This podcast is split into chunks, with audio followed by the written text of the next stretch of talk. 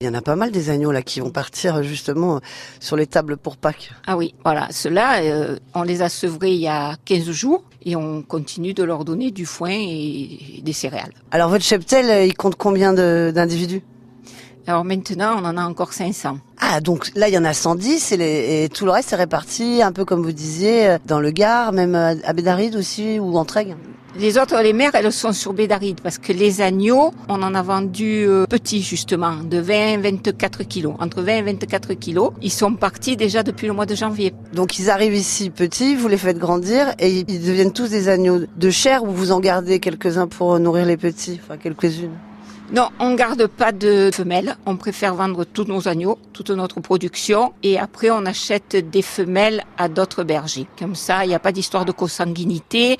Et puis comme on a des mâles Île-de-France pour la viande, quoi, on peut pas garder les femelles. C'est quoi ce label euh, Île-de-France? Comment on l'obtient? C'est des béliers, c'est des béliers, une race de béliers. Et alors vous, pour avoir le nom de agneau de Provence, j'imagine qu'il y a une charte. Hein. Ben, agneaux de Provence parce qu'ils vivent vraiment juste en Provence. Voilà, c'est tout, tout simple. Souvent on a l'impression que les agneaux on les voit plutôt là-bas, vers Sceaux, enfin plus dans les montagnes, mais ça supporte bien la plaine. Hein. Ah ben tout à fait, parce qu'à un moment on en avait mille par ici.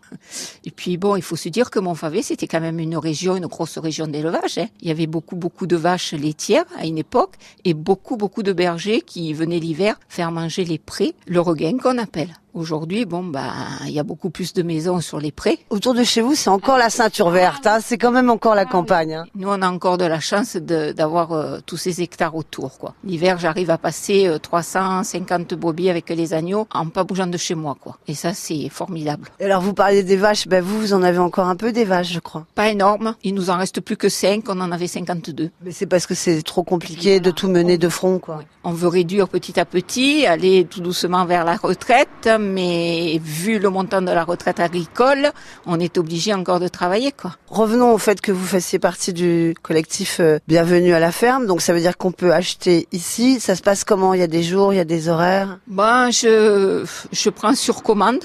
Les gens commandent. J'essaie d'avoir à peu près huit jours euh, de délai. Et quand j'ai un certain nombre d'agneaux, je les mène à l'abattoir à Tarascon. On les récupère parce qu'on a une salle de découpe et on découpe ici, sur place.